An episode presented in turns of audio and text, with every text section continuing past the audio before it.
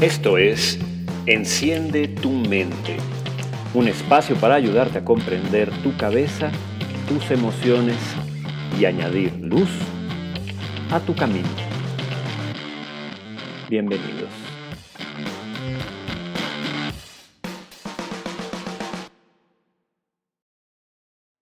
Hoy vamos a platicar sobre el odio sobre la dinámica del odio y muy en particular sobre la agresividad, los impulsos, la violencia. ¿Por qué este tema y por qué hoy? Em, ciertamente me impactó, igual que a muchísimos de ustedes, la situación del, de Querétaro, del estadio de fútbol, la violencia, la hazaña, la sangre, me impactó, por supuesto, como creo que a la inmensa mayoría, creo que no he hablado con alguien que no esté impactado por lo que, ocurrió. Las imágenes son increíblemente gráficas y apenas creo que estamos viendo un pedacito de lo que debe haber ocurrido. Me cuesta trabajo imaginarme el miedo, la, angustia brutal que la gente debe haber pasado ese día. Gente inocente, un evento familiar, un, evento que tiene buenas intenciones, que se supone que es entretenimiento, que se supone que es divertido, que se supone que es para fomentar un buen rato, que deriva en semejante atrocidad por supuesto que me llamó mucho la atención. Pero, pues también me llama la atención la invasión rusa ¿no? a Ucrania. También me llama la atención algo que desde mi opinión está completamente caduco. Eh, el Dalai Lama X, que es un ser humano más como cualquier otro para mí, para mí el Dalai Lama es un ser humano más. Eh, no me es especialmente relevante porque sea Dalai Lama. Una persona con muy bonitas opiniones. Y justamente escribía en algún tuit eso, que en el siglo XXI la guerra es, es outdated, puso. Es decir, totalmente fuera de época, totalmente caduca. O sea, hablar de guerra de esta manera en el siglo XXI?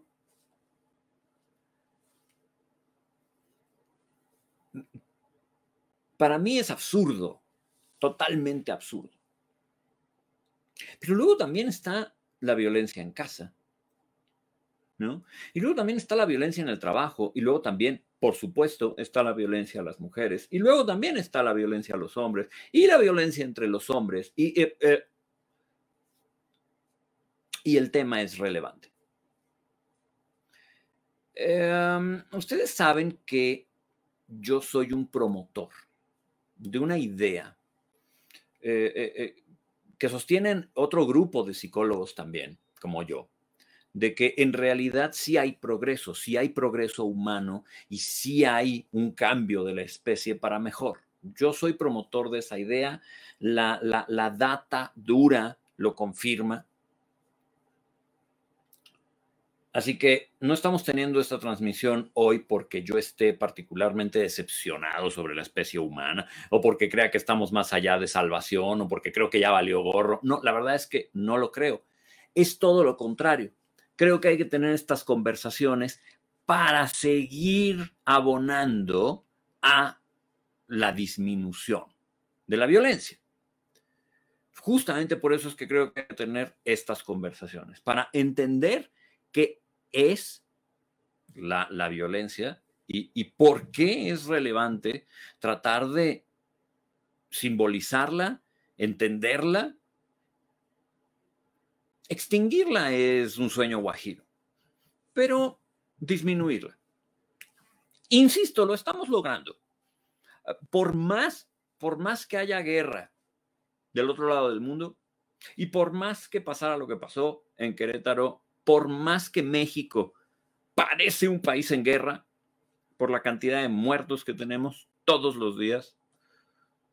Por más que el narco en México esté posicionado en todo y tenga asediados a muchos estados de la República, las, las cifras globales indican que hay un descenso en la violencia general y un aumento en la cooperación y otras cosas. Algunos lugares estamos muy atrasados. Algunos lugares estamos verdaderamente atrasados y otros lugares están mucho más adelantados en ese sentido, ¿no? Mi querida Marisa Escribano, anteayer puso en su em, página de Facebook un comentario. Ella puso, eh, no suelo hablar de, no suelo meterme en estos temas, política, fútbol y, religión, pero no puedo dejar de condenar lo que pasó. Es de llamar la atención que de los montonales de comentarios que recibió, la mayoría fueron en, acuerdo, pero había quien se le iba a la yugular diciéndole, no generalices, no somos todos los mexicanos. No generalices, no es una cosa particular de nuestra sociedad. No generalices, no es una cosa del fútbol. Otro amigo también condenó en redes y también le dijeron, no generalices, no es una cosa del, del fútbol, no es una cosa de México. No es una cosa de México o nos estamos engañando por una inclinación deseable,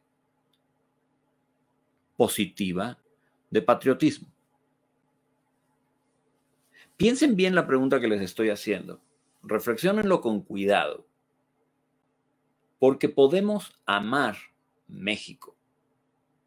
Podemos amarlo con todo nuestro ser, como país, como concepto, como nuestra tierra. Podemos amar a la, población, al, al mexicano. Podemos y debemos amarlo. Y tenemos que hablar bonito de nuestra tierra y sentirnos honrados por ella. Pero justamente por eso a mí me parece que deberíamos también ser honestos, racionales y darnos la oportunidad de hacer un alto en el camino y decir, ¿qué está pasando? ¿Qué, está pasando con nuestra cultura?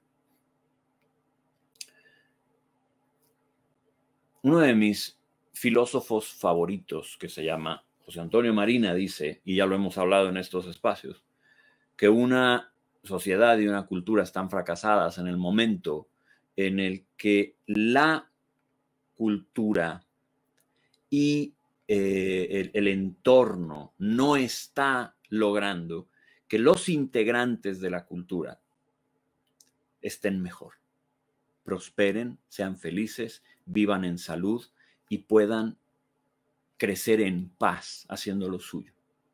Cuando las condiciones que una cultura, una sociedad o un grupo están, están generando, en este grupo está generando condiciones o no está generando más bien las condiciones para que los miembros que conforman este grupo estén mejor en todo lo que significa estar mejor, calidad de vida, no solo riqueza, salud emocional, salud mental,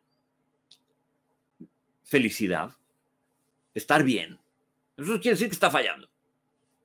Y está fallando. Y está fallando. Así que necesitamos prestar atención. El, patriotismo será caduco, Sandra. Mira, patriotismo es una palabra bonita. Creo que lo que está caduco es la idealización. La idealización no informada. Ya lo dije hace rato y lo vuelvo a repetir, el verdadero enemigo del pensamiento racional es la creencia.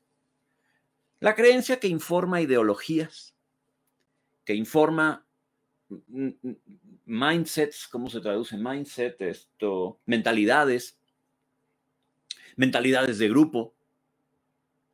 Las creencias y las moralidades y pseudo moralidades que informan todas estas cosas, la mentalidad de grupo y en fin, eh, yo, yo, yo creo que es con lo que hay que tener cuidado y con la idealización fantasiosa, en donde se proyectan desde expectativas hasta deseos, hasta ilusiones, hasta eso, fantasías. Absurdas algunas, infantiles otras. Creo, creo que eso es con lo que hay que tener cuidado. Patriotismo, si, si nos vamos como a, la raíz, que es este amor a la patria, a mí me parece bien. Yo no soy ucraniano, no vivo en Ucrania, así que no soy eh, testigo de lo que está pasando allá. Me llegan las mismas noticias que a ustedes. Yo creo que los ucranianos son muy patriotas. Eh, y se nota. Y están dando un combate sensacional. Como, como nadie nos lo podríamos haber imaginado, creo. Entonces, no, no estoy, no estoy necesariamente en contra del patriotismo. Lo que estoy en contra es de la estupidez. Y estoy todavía más en contra de la estupidez orgullosa. O sea, estoy en contra de que la gente sea tonta, se haga tonta y se sienta orgullosa de ser tonta. Volviendo a la dinámica del odio. Hoy no voy a hablar de Querétaro, no voy a hablar de Ucrania, no voy a hablar de la violencia en casa, no voy a hablar de, ningún, de ninguna manifestación particular de la violencia. Condeno profundamente lo que pasó en Querétaro, que quede claro, pero no voy a hablar específicamente de la violencia de Querétaro, no voy a hablar particularmente de algo, de un, de un ejemplo en concreto. Esto es la excusa para que conversemos sobre esta dinámica oscura de la mente esta dinámica oscura de la mentalidad. Freud pensaba que el odio precede al amor.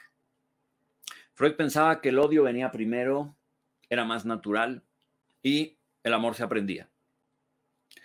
Han venido tantos autores psicoanalíticos después que han revisado y vuelto a revisar la teoría que ya no queda claro. Yo no concuerdo con Freud. La investigación científica no concuerda con Freud, eh, la neurofisiología tampoco, eh, las ciencias cognitivas en su mayoría tampoco. No, no, el odio no viene antes que, lo positivo, la empatía o el amor. Eso es falso. De hecho, somos tendientes como especie, somos muchísimo más tendientes al altruismo, a la cooperación, a la empatía y la compasión. Eh, e, eso se nos da con muchísima más naturalidad. Entonces, no. Para empezar, la pregunta que me hacen muy a menudo y que le hacen mucho a mis colegas, ¿somos violentos por naturaleza? No. ¿Somos agresivos? Sí. Ah, chingado, ¿no es la misma cosa? No, no es la misma cosa. ¿Somos agresivos por naturaleza? Sí. Somos una especie agresiva dos, dos ojos al frente. Los evolucionistas dicen que los animales que tenemos los ojos al frente cazamos. Los que los tienen a los lados, por lo regular, son presas. Pero los animales que tenemos los ojos al frente somos cazadores. No puede haber caza sin agresión. Así que agresivos, hombre, por supuesto que lo somos y hemos sido increíblemente agresivos y hemos sido espectacularmente violentos en épocas anteriores. Hace 500 años y mil años y échense una vuelta a ver eh, exposiciones de instrumentos de tortura para que se den una idea de cuánto ha mejorado la especie, ¿no? Échense una vueltecita a ver métodos de tortura, a ver, y no solamente los medievales, ayer estaba yo, me, topé con uno vikingo, que es eh, el águila de sangre. échense un clavadito. ¿Cómo éramos hace unos mil y dos mil años para atrás? Em, no somos inherentemente violentos. Toda la evidencia parece indicar que lo que entendemos por violencia es aprendizaje y es cultural. La capacidad para ser agresivos, es decir, movernos hacia el frente con un objetivo en mente que tiene que ver con la eliminación de un peligro o con la procuración del bien personal y público a través de el combate u otras formas de uso del cuerpo y herramientas, eso nos es totalmente natural. ¿Vale? sí hay que hacer una diferencia. Porque lo que hemos visto estos días no es agresividad. Un jugador en un partido de lo que sea puede ser agresivo sin ser violento. Un arte marcialista puede ser agresivo sin ser violento. Eh, una, respuesta a un correo electrónico puede ser agresiva y no ser violenta. Si entendemos agresividad como ir al frente, o sea, lo repito, ir, ir al frente en busca de un objetivo con la suficiente fuerza para hacer cumplir algo, remover un obstáculo, eh, eh, mantenerse fuerte, sólido. Y esa agresividad no debería de representar un problema, porque además tiene una razón de ser que tiende hacia lo saludable, particularmente ese nivel de agresividad. Pero ¿qué ocurre cuando ya estamos hablando del impulso y sobre todo cuando estamos hablando del gozo, del disfrute de la agresividad?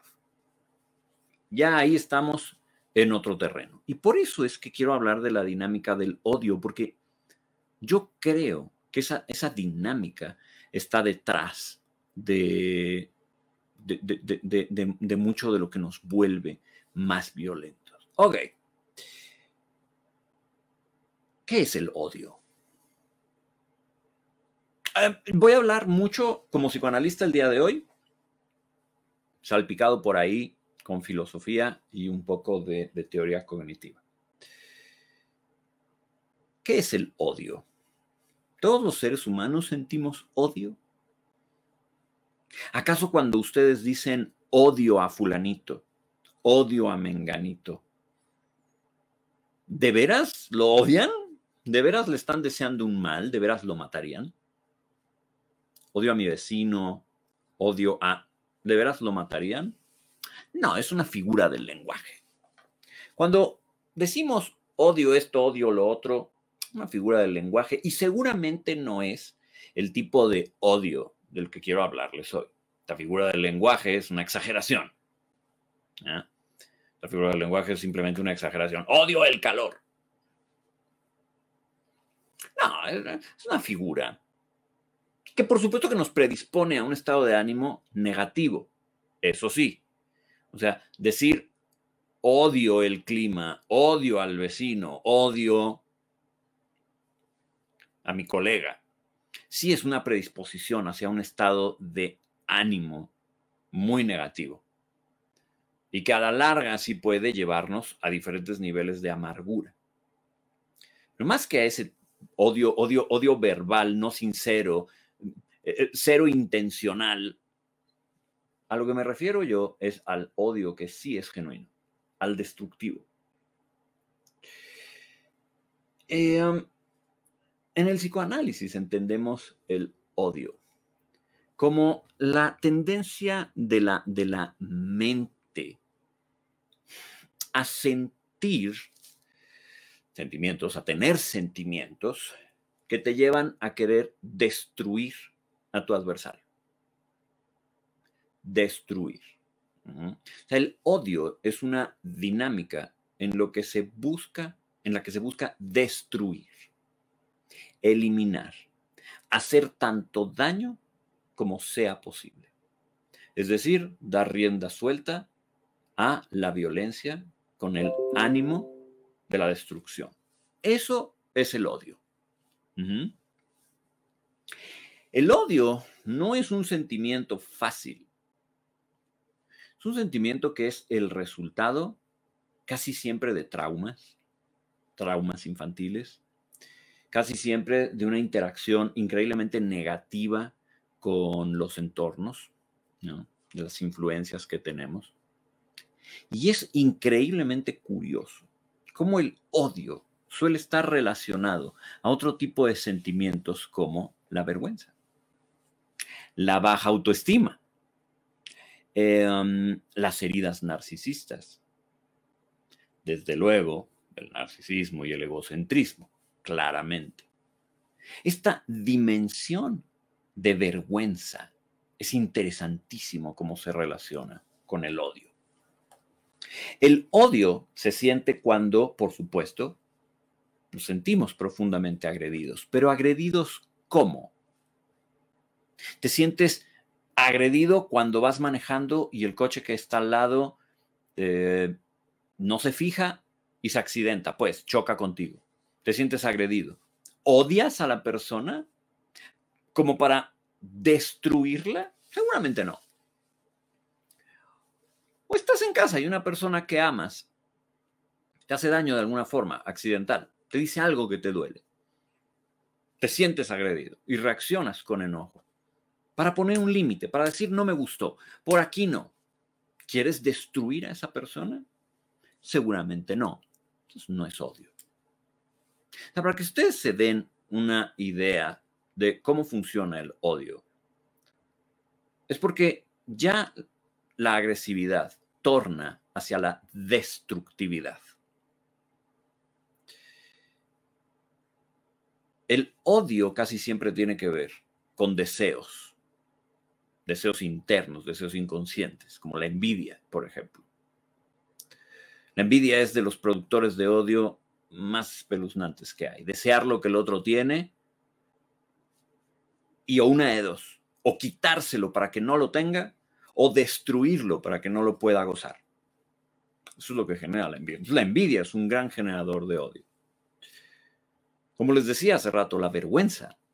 Una persona se siente herida en su orgullo. Una fuente de odio. Una persona tiene una seria herida a su autoestima, a su amor propio, en donde la salida a la depresión, por ejemplo, en lugar de deprimirse, en lugar de sentirse mal, eh, torna al odio. La venganza. La venganza está contaminada de, odio. Eh,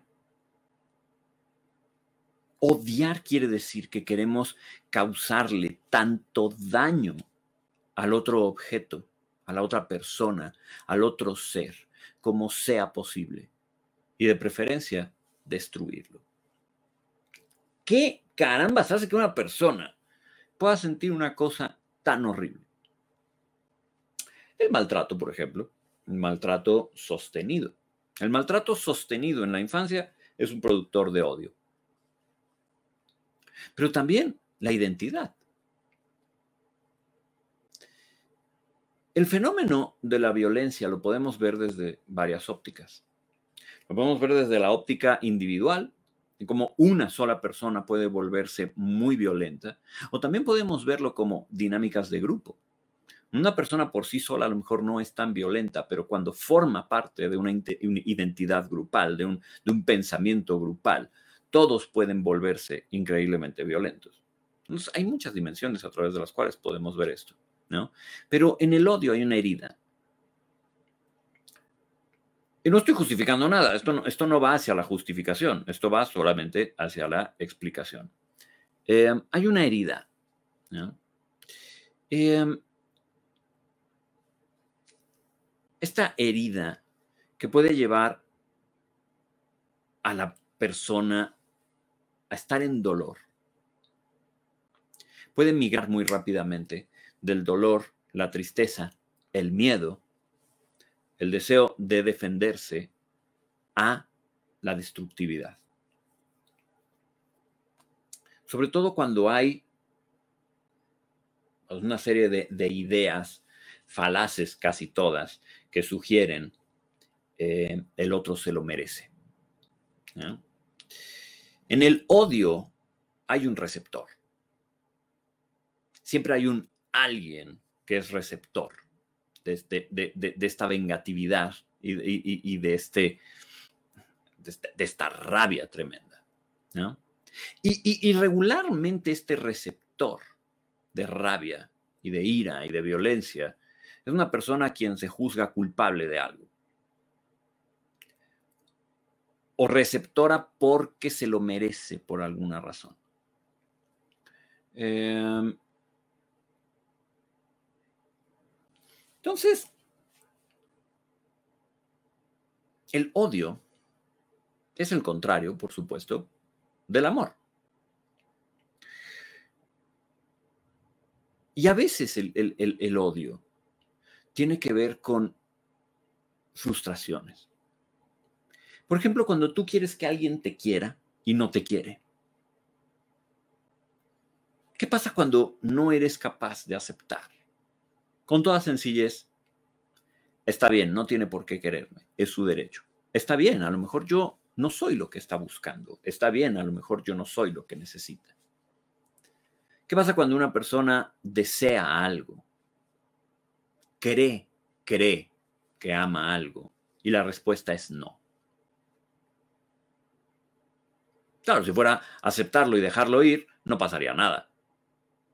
Pero el problema es que a veces la frustración de no poder tener lo que queremos, de no ser amados por quienes queremos que nos amen, de no ser aceptados por quienes queremos que nos acepten, puede generar un deseo de desquite, y eso tiene que ver con el odio. Desgraciadamente, casi todos somos susceptibles de sentir odio. Me encantaría que hagamos a un lado este mito de que solamente las personas malvadas, podridas, porque, a ver, porque eso es, esto, esto que voy a decir es un problema fundamental. Pensar a mí no me pasa, a mí no me ocurre. es, un problema fundamental que justamente lleva a que no podamos erradicar la violencia. No, no, no, no, no, no. El odio y lo que tú estás describiendo es privativo de una mala persona. Es privativo de un monstruo. Es privativo de un psicópata. Es privativo de alguien enfermo. Todas las personas que realizan actos violentos son enfermos. Pues no, fíjense, la realidad es que todos somos susceptibles de sentir odio y seguramente lo hemos sentido alguna vez, porque nos hemos sentido agredidos, avergonzados, heridos en nuestra autoestima, heridos en nuestro narcisismo y hemos tenido mucha rabia por dentro. Pero ¿qué hace? O sea, a ver, si, todos somos susceptibles entonces de experimentar odio, ¿qué demonios es lo que hace que unos pasen al acto? O sea, ¿por qué unos sí son capaces de destruir y otros no? Es muy curioso, fundamentalmente porque las personas que son capaces de sentir empatía, compasión, también sienten culpa y por muy enojados que estén, visualizan al otro como un ser humano. Pero si la persona que odia, además, siente poca o ninguna culpa, no experimenta empatía o compasión, ve a los demás como un objeto, cosa, artículo, es decir, ve a los demás como algo deshumanizado, es muy probable que esta persona sí sea muchísimo más capaz de permitirse la violencia destructiva. Nunca seré un promotor de la culpa. Pero ¿no les llama la atención que la culpa casi siempre la experimentan las mejores personas? Por mejores me refiero a morales, éticas, bondadosas. ¿No les llama la atención? Claro, porque la culpa, nos guste o no, es un increíble eh, mm, freno para la violencia. Gracias a la culpa somos capaces de imaginar cómo sufriría la otra persona, cómo le dolería la otra persona. Y el sentimiento de culpa es horrible, es de las cosas más horribles que se puede tener. Se puede volver hasta patológico, de hecho. La culpa te informa. Oye, esto no está bien. Entonces, definitivamente sí es un factor. ¿no? Y por eso hablaba al principio de una descomposición social, cultural. ¿Qué pasa cuando la violencia está bien en una cultura? Y déjenme decirles que la cultura empieza en casa. La cultura comienza en la familia. Ahí empieza la cultura. ¿Qué, ¿Qué, pasa cuando tenemos una cultura que promueve prácticas? Como por ejemplo, el que no tranza no avanza. Hay que ser muy cabrones. De que lloren en tu casa, que lloren en la mía, que lloren en la tuya. Piensa mal y avanzarás. ¿Qué, qué pasa cuando tenemos una cultura que gira alrededor? Cuando menos de poca empatía altísima en individualidad, altísima, altísima en egoísmo, altísima en los demás no importan, importas tú.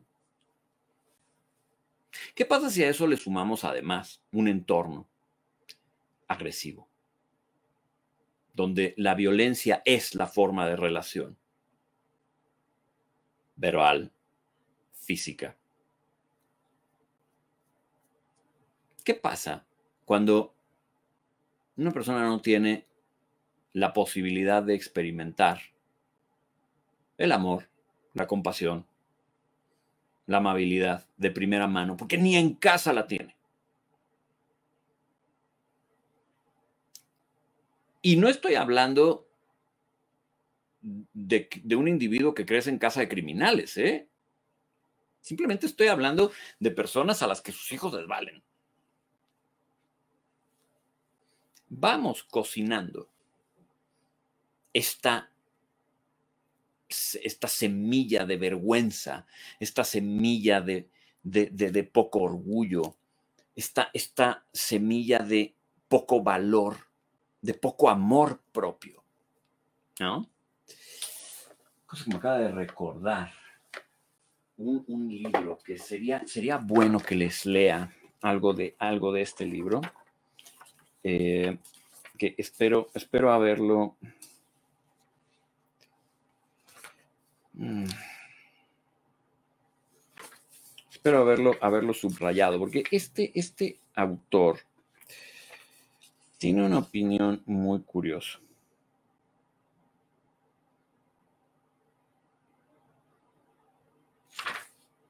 Dice aquí, este, este hombre se llama Carl Goldberg y su libro se llama Conversaciones con el demonio. Eh, también es importante el devastador efecto de las vergonzosas y humillantes formas en que muchos padres, a quienes les horrorizaría ser calificados de abusivos, hablan a sus hijos, socavando el sentido de competencia y autoestima de los menores. Es muy curioso cómo cuando sometemos a una persona a vergüenzas, vejaciones, terror continuo, falta de eh, pertenencia, falta de amor por una familia, falta de sentirse un miembro importante de la sociedad, del grupo, valioso. Ahí es donde vamos generando esta semilla. Etapa 1, criatura menospreciada. Vergüenza y orgullo son los monitores de nuestra identidad personal. Cuando un niño puede enorgullecerse de su competencia y sabe que se ha ganado la estima de otros, desarrolla un sentido de identidad personal positiva. Pero si es ignorado y maltratado, sometido a una pauta de humillación y vergüenza, adquirirá una identidad personal negativa.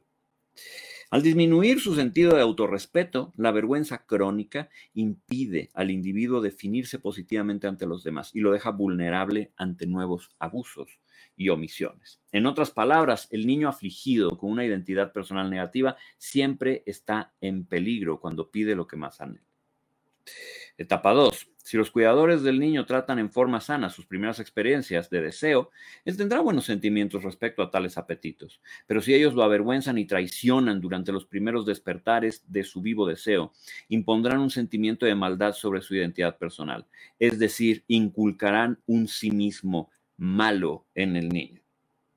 Los sentimientos inculcados y ocultos de autodesprecio van estabilizando gradualmente la identidad personal del niño. Etapa 3, transición de víctima a perpetrador. Si este recurso falta o fracasa, el de la autoestima, lo más probable es que sea seguido por la desvergüenza, demostrando indiferencia hacia la aprobación o reprobación social de su conducta. Privado del beneficio del autoexamen, el individuo que se odia a sí mismo es propenso al pensamiento mágico, la suspensión de cualquier evaluación crítica de su personalidad o conducta, cuando está mágicamente convencido de ser alguien especial, ya no necesita mejorar su carácter. Obviamente, solo la percepción defectuosa de otros le impide reconocer su superioridad. Ahora el perpetrador utilizará cualquier medio disponible para convencer a los demás de su estatus especial.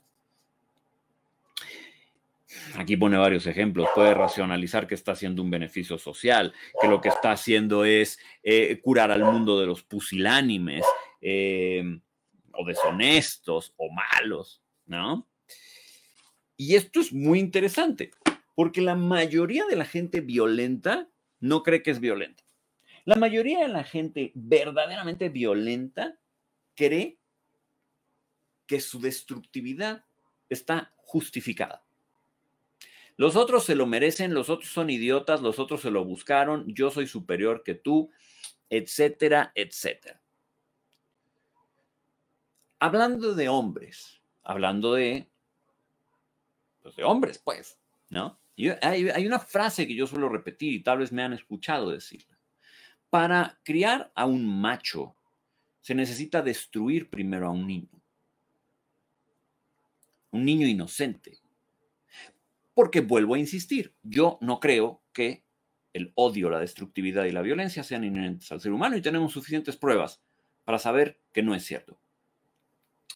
Pero si avergüenzas, humillas, lastimas, trastornas la mentalidad de un niño, llenándolo de dolor, vergüenza, claro que es probable que se convierta en alguien a quien se le da a odiar. Por supuesto que sí. La violencia no es privativa del hombre. Si bien los hombres somos, en términos generales, más agresivos, en los términos que lo definí al principio de la transmisión. Somos más agresivos. Y por cierto, la testosterona no es la que nos vuelve agresivos. Si ustedes han escuchado la hipótesis de que la testosterona es la que nos vuelve agresivos a los hombres, es una hipótesis equivocada. Artículo del 2020. ¿Es la testosterona ligada a la agresión? Un estudio metaanalítico de la relación entre la testosterona en línea base, dinámica y manipulada en la agresión humana. Bla, bla, bla, a grandes rasgos, no hay ninguna correlación eh, significativamente importante entre testosterona, tanto la natural que tiene el hombre como la que se le puede poner mm, extra para que una persona se vuelva violenta. No, no es cierto. No es la testosterona la que nos vuelve agresivos. Se ha descubierto que la testosterona lo que hace, fíjense que, fíjense qué interesante. La testosterona por sí misma no es lo que vuelve agresiva a una persona. La testosterona, hay estudios que parecieran, parecieran indicar que aumentan la em, emergencia de los rasgos que vuelven socialmente aceptable a una persona, a un hombre sobre todo. Eh, aumenta la emergencia, la expresión de los rasgos que hacen sentir a un hombre socialmente aceptable. Se ha descubierto que en hombres en donde el cuidado de los otros, la protección, eh, es socialmente aceptable y de estatus, le da un alto estatus social ser una buena persona en términos de amabilidad, generosidad, cariño. Resulta que la testosterona los vuelve más así, los vuelve más amables. los vuelve más cuidadosos, los vuelve más entregados a sus familias, más entregados a la comunidad. Claro, si en la sociedad está promovido que seas violento, que te impongas, que castres a todos los demás, antes de que te castren a ti, desde luego, ¿no? Eh, entonces sí, es, es probable que incremente esos rasgos. Basta ya de la hipótesis de que la testosterona nos vuelve machos, nos vuelve agresivos, nos vuelve violentos. No es cierto. El entorno nos vuelve violentos. Un entorno de come para que no te coman. Eso es lo que nos vuelve violentos. Un entorno en donde avergonzamos de tal punto a un ser humano que la única forma de protegerse de su miseria personal es odiar. Perder todo respeto por la bondad. Perder todo respeto por el sufrimiento ajeno. Perder todo respeto por lo que significa ser un ser humano. Los datos indican que las personas violentas no son violentas todo el tiempo. Algunas personas violentas son increíblemente agradables con sus amigos, son increíblemente agradables con su entorno social inmediato, pero pueden tornar en bestias furiosas si se les toca el punto preciso. Sí está justificada su violencia.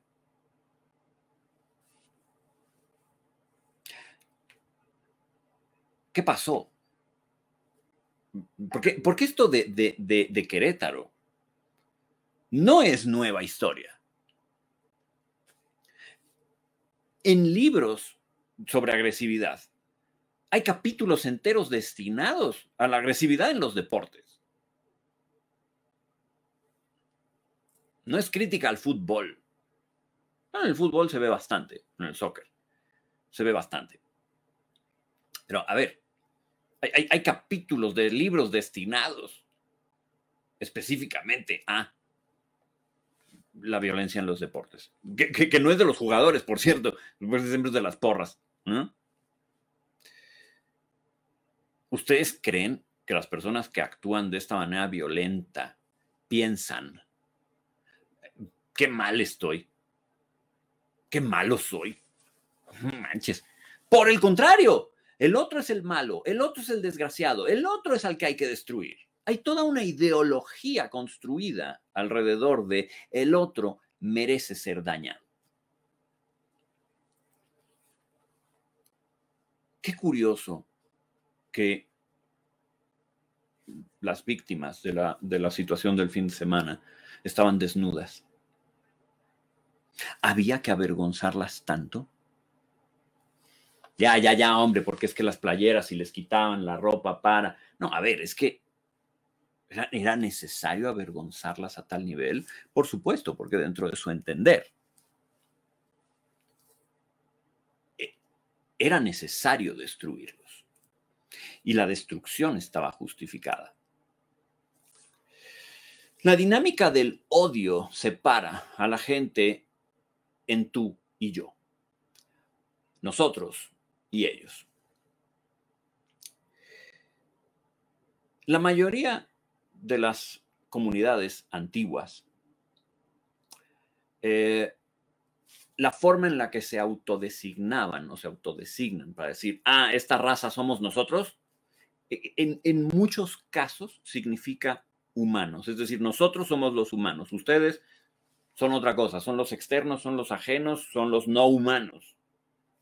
En el lenguaje propio de, las comunidades, casi siempre, el nombre de la comunidad significa los humanos.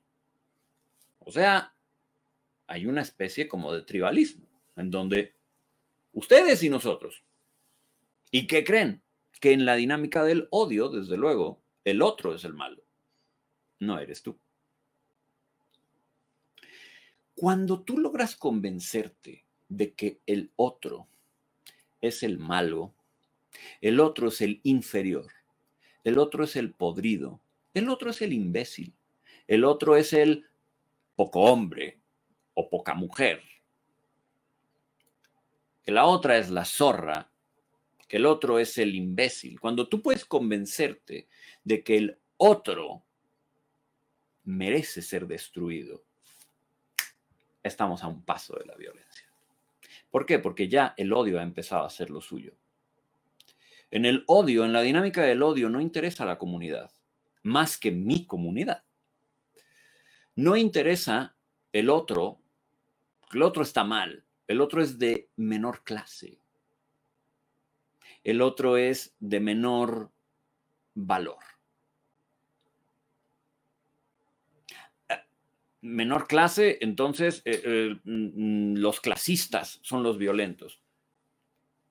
No, no importa a qué, rango pertenezcas, siempre y cuando haya la percepción de que el otro, los otros, merecen la agresión por alguna razón, por la que tú creas que la merecen. Porque tienen más, porque tienen menos, porque le van a un grupo, porque le van a otro, porque tienen una ideología diferente a la tuya.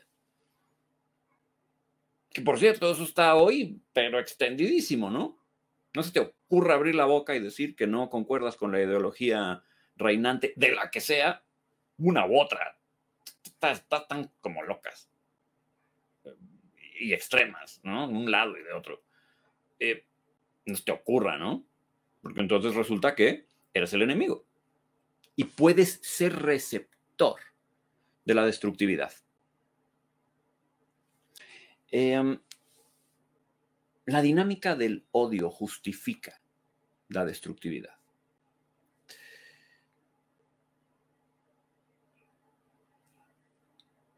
Así que desde luego que los, los principios, las virtudes y los valores, escucho decir mucho, es que vivimos en una época sin valor. Y a ver, quiero, quiero hacer énfasis en esto.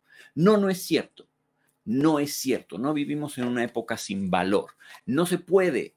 Los valores son constantes. Las sociedades, las comunidades, los individuos tenemos valores. El problema es que los valores, lo que se valora, sea la individualidad y el ego y el yo y mis problemas y mis aflicciones y mi dolor. A ver, ese es el problema. El problema es que se valore el egoísmo por encima del altruismo. Ahí tenemos un serio problema. Si somos una comunidad que valora el egoísmo, que valora la individualidad, que valora el sálvese quien pueda, desde luego vamos a tener una sociedad y vamos a tener un grupo que va a tender a ser muchísimo más agresivo y muchísimo más proclive a odiar. En el psicoanálisis, desde la época de Freud, se planteaban dos pulsiones o tendencias energéticas, mentales. Amor y odio. O más bien no vida, más que odio. Tánatos que es el impulso de muerte, y Eros, que es el impulso de vida. La psicología de, los dos impulsos es, da como para que nos estemos aquí hablando y, Dios santo, ya llevamos 57 minutos hablando. Da para que hablemos un montón. Solo haciéndoles un resumen muy rápido, les diré que Eros, el impulso de vida, eh, está en favor de la madurez, del crecimiento, de la individualización, no individualidad. Son cosas totalmente diferentes. Es decir, que tú te puedas reconocer a ti mismo como persona, con inclinaciones, deseos, gustos, límites, principios. La individualización es una cosa, la individualidad es otra totalmente diferente. Pero bueno, en, en, en en el amor, en el impulso de vida, tenemos un deseo por encontrar una estética, una armonía, una, una bondad implícita en las cosas y promover, sí, la igualdad, pero además el bienestar, el bienestar mío y el bienestar tuyo, la cooperación. Insisto, quiero, quiero hacer énfasis especial en esto, en la estética, en la estética del impulso de vida, en donde hay orden, estructura, virtud, porque lo que se promueve es todo lo digno, honorable, hermoso, que funciona como una, como una máquina perfectamente diseñada, pero que además es bonita y hace bien su función. ¿no? Y en cambio, el impulso de muerte o tánatos, muy a grandes rasgos, tiene que ver con la no vida, con la promoción de eh, todo lo que tiene que ver con que no haya vida. Perdón si, perdón si estoy definiendo con el mismo término, eso, no se hace, eso está mal, pero a lo que me refiero es, la vida implica tomar decisiones, crecer, ganar, perder, eh, amar, comprometerse, eh, involucrarse, tener conflictos, resolverlos, volverte adulto, ligarte y luego morir en paz, porque serviste para algo, que fuiste útil. Y en cambio, el impulso de muerte tiene que ver con la nulidad, con la nada, con la ausencia, con la comodidad extrema, con el no me muevo, con el no me interesa, con una falta de compromiso, una falta de involucramiento, una falta de interés, tanto por lo que implica vida como por lo que implican los demás, las relaciones, los vínculos, el amor, las ganancias, las pérdidas. Y es muy curioso, porque la tendencia del impulso de muerte es hacia la ausencia de conflicto. Y piénsenlo bien, cuando una persona ama, verdaderamente ama, tiene que dejar ir. Tiene que dejar ir las cosas que no puede tener, tiene que dejar ir porque a veces la voluntad de los otros no encuadra con la propia, porque entiendes que no puedes tener todo lo que quieres al mismo tiempo, porque no quieres ejercer a base de garrotazos tu voluntad. En el impulso de vida hay un, hay un deseo justamente de promover el bien, porque eso es bueno para ti y para todos. En el impulso de muerte hay un desinterés. Hay un desinterés por todo. Hay un desinterés por tu propia vida y hay un desinterés por la vida pública. Hay un desinterés por el crecimiento. Hay un desinterés por la salud, la bondad. Y ya ni hablemos de un desinterés por la ética y los principios, todas estas cosas, ¿no? Ya, ya, ya ni hablemos de, de eso.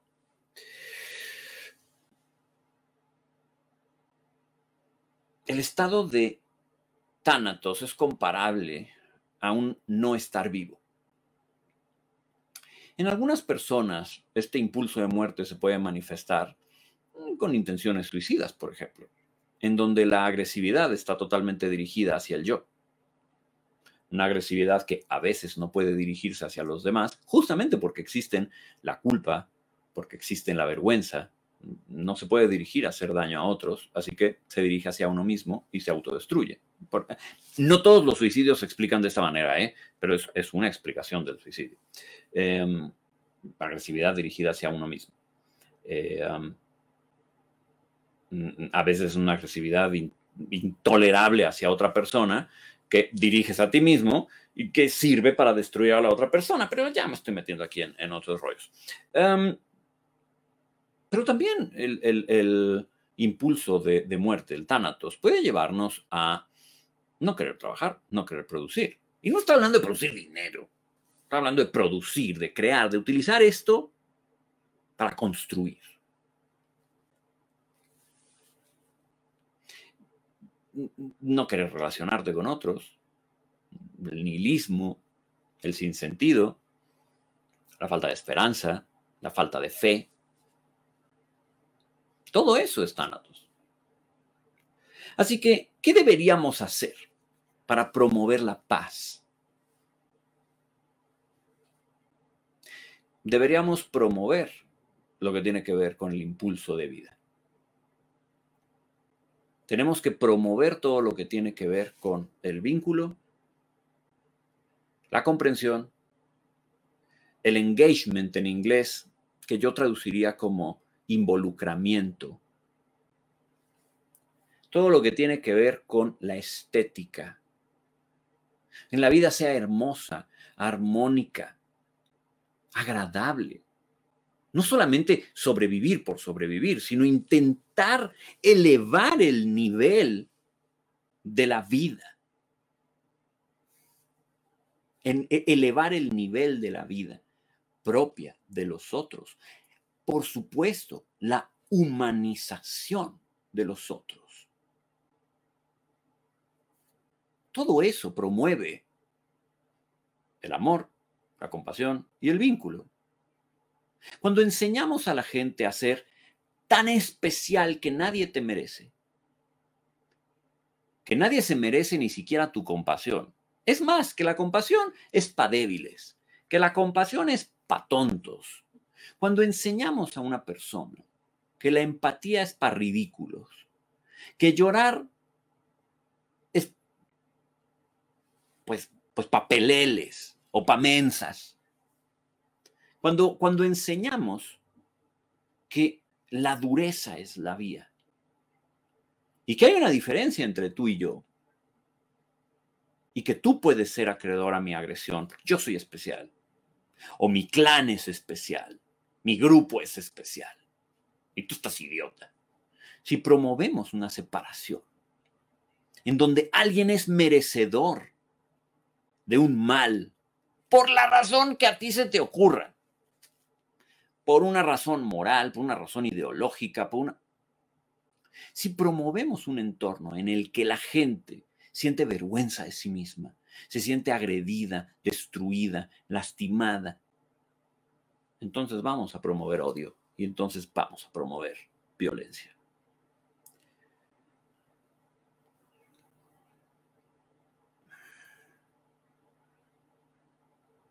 Necesitamos revisar nuestros miedos.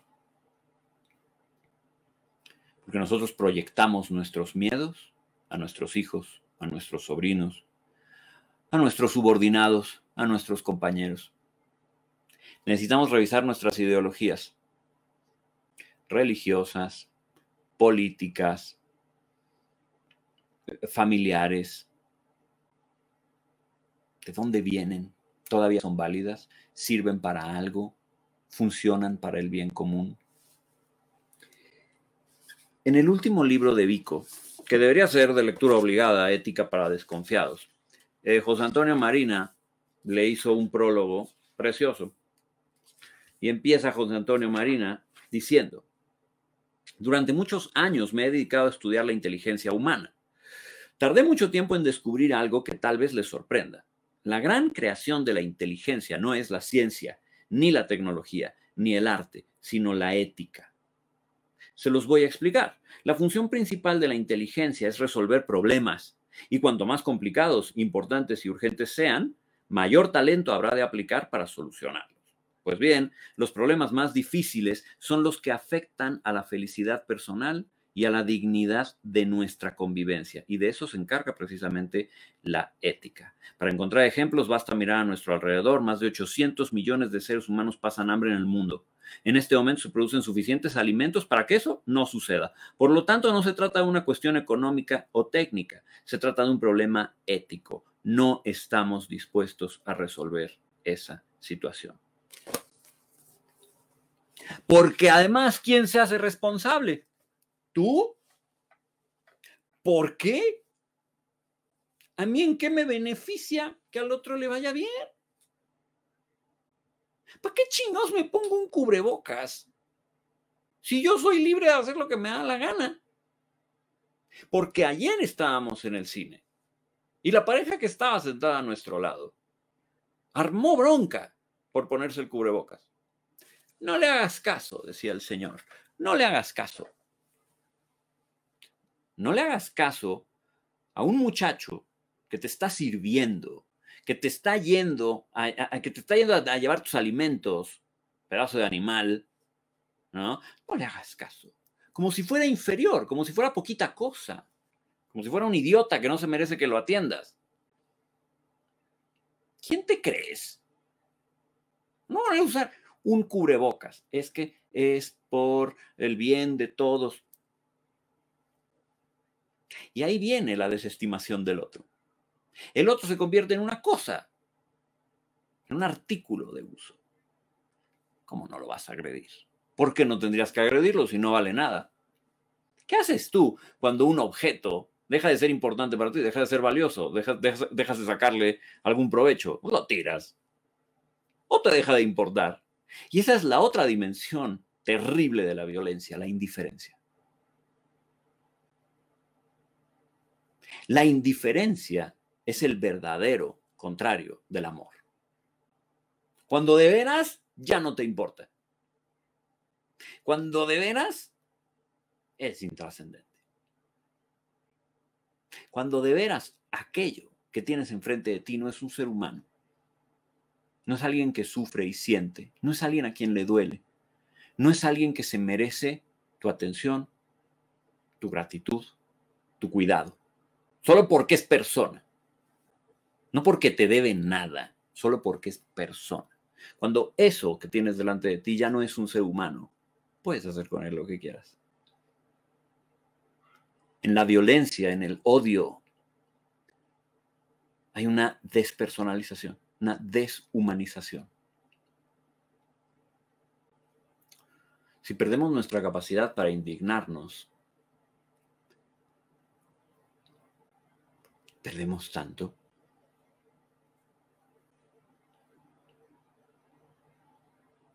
Nunca dejen que un niño sienta vergüenza por ser el héroe. Nunca permitan que un niño sienta miedo porque va a ser criticado por ser honesto y decir la verdad.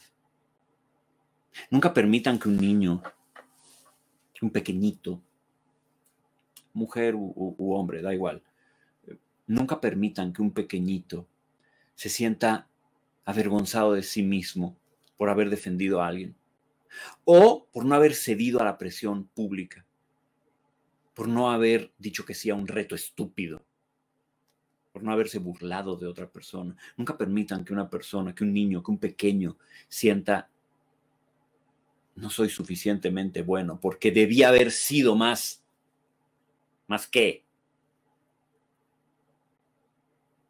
Nunca permitan que un niño sienta vergüenza por llorar, sienta débil, vulnerable. Guárdatelo, trágatelo. Nunca permitan que un niño dude de compartir sus emociones porque tiene miedo de que la persona que debe de protegerlo se avergüence de él.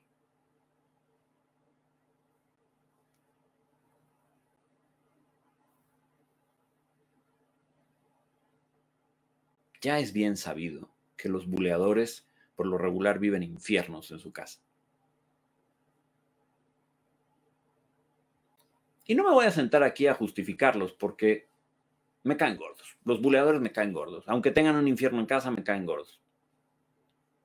Pero tampoco me voy a sentar aquí a decir que no sufren muchos de ellos violencia.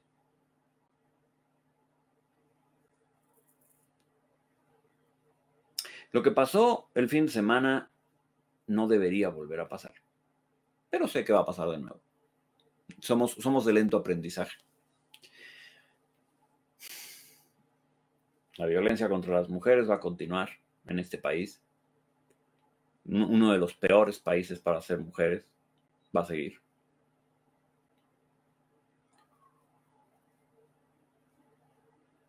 Y deberíamos estar hablando de estos temas que estuvo suave. Porque, porque me parece que nos tenemos que involucrar. Nos tenemos que involucrar más. Mucho más. Eh, nos tiene que interesar mucho más. Y nos debería doler mucho más. El día que perdamos el, el dolor por la pena del otro, ahí sí deberíamos preocuparnos. Oigan, qué gusto Gracias por la paciencia. Gracias por acompañarme hoy, que el, tema es, denso. Eh, muy, desde aquí, todo el cariño del mundo. Sigamos haciendo una sociedad, en México, un mundo mejor. No tenemos nada mejor que hacer. Bye.